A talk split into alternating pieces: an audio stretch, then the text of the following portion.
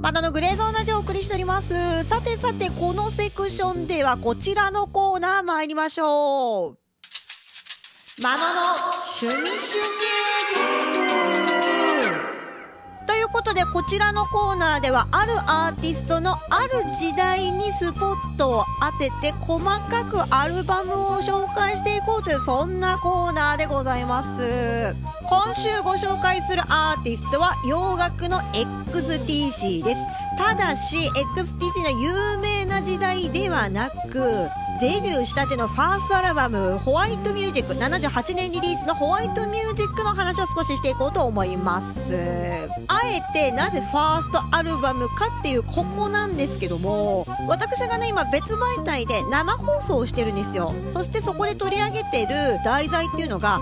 1980年代のアルバムランキングっていうもので、アルバムの中の曲どんなの入ってるかなっていうのを、まあ、バースが聞きながら喋ってるって、そんな番組してるんですけども、ただし、音楽ガチ勢さんが選んだアルバムランキングなんですよ、これ。で、ここで疑問だったのが、XTC も何枚か入ってはおるんです、アルバムが。なんすけど、これ、私的にはまあ、スカイラーキングとか、オレンジズ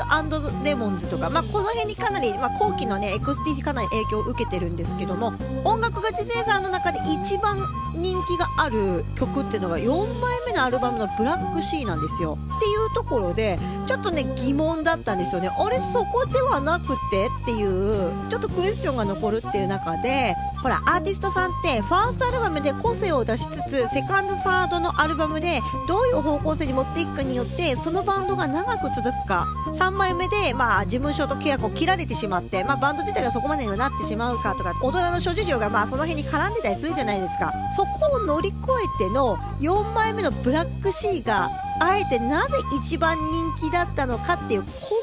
気になるじゃないですか。っていうところで、1枚目から3枚目のアルバムを掘ることによって XTC の方向性がどういう風に向いたから長く続くバンドになったのかっていうところが知れるんじゃないかなということで、まずはファーストアルバムのホワイトミュージックを特集しようという、まあ、そんな流れでございます。あとね、もう一つ面白い話があって、この1980年代のアルバムランキングっていうものを集計されてる、まあ主催されてる方がいるんですね。この方がおっしゃってたのが、日本人って XTC 好きだよね、みたいな。まあサウンド的に好きなサウンドだよね、みたいな話をされてたんですよ。そこもね、いろいろ聞いた上で、なんか理由が分かればなっちゅうところでね、またちょっと読書はしていこうかなって、そんな感じでございますよ。ということでね、まずファーストアルバムの中から、えーシングルカットで出ました曲、This is Pop。こちらお聴きいただきましょう。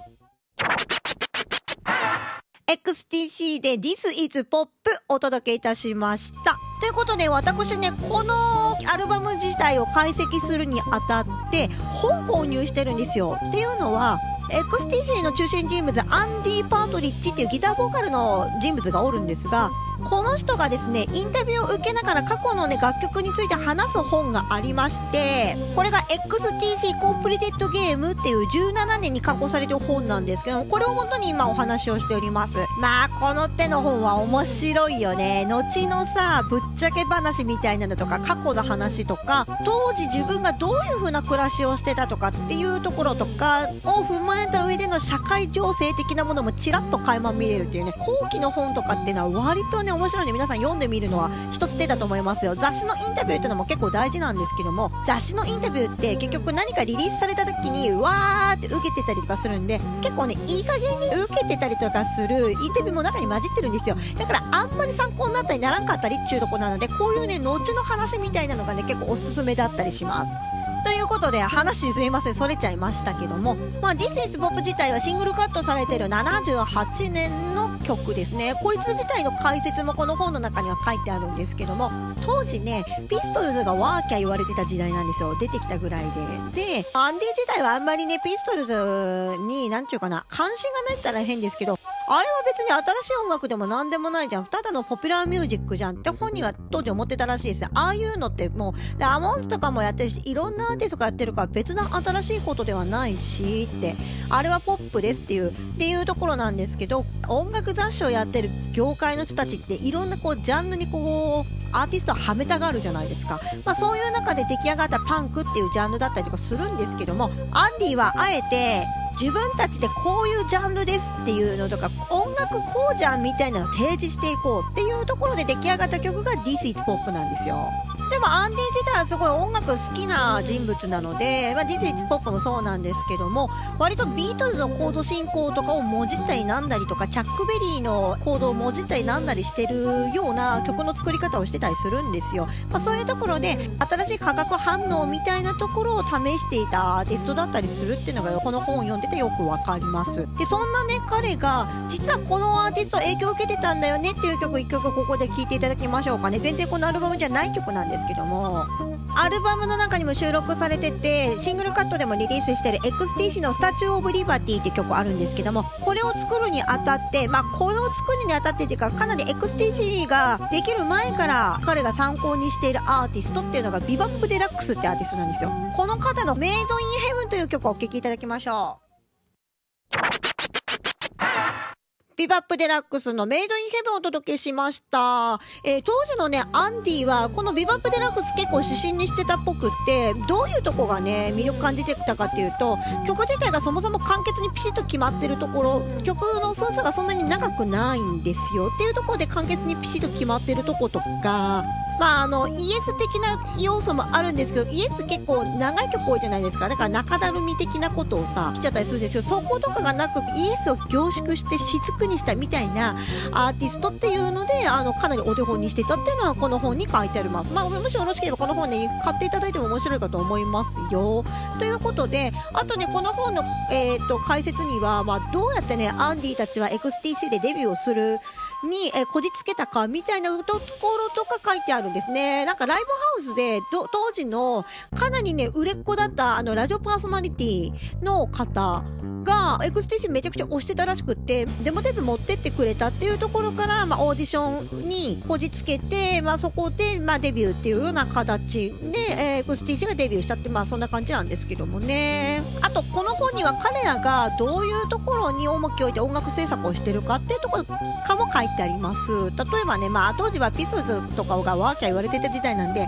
3コードでワーワーやってやるぜ決めてやるぜみたいな、まあ、感じだったんですけど、そうそういうところではなくその決まったものに対してなんか事故ったりとかあるじゃないですか。間違えたとか、まあ、そういうところからの発見で音楽を作ってアクシデントですね。アクシデントを結構大事にしてたらしくってそこからの発見っていうところで音楽を作るっていうスタンスを結構大事にしてたりしてるらしいですよ。っていうのはアンディ自体がそもそもね幼少期からキャプテンビーフハードのトラウトマスクレプリカとかああいうものをカバーしてたりとかなんだりってね練習したりしてたりっていうまあ経もああると思うんですけどそういうアクシデントだったり綺麗なものじゃないところに重きを置いてたとかそういうことがねこの本には書いてあります。ただこのアルバムまると聞いた感じ当時のねちょっとパンク臭は若干します。曲早かったりなんだりとかっていうところあるんでただ、まあ、本人たちはそういう方向性でやってたっていうところを踏まえてこのアルバムを聴いてもらったら面白いんじゃないかなっていうところですね。なぜならこの後にスカイラーキングだったりオレンジズレモンズとかにつながる何かルーツがあるからですね。まずはこの原石はパンク寄りっぽいニューウェーブだったっていうここでございます。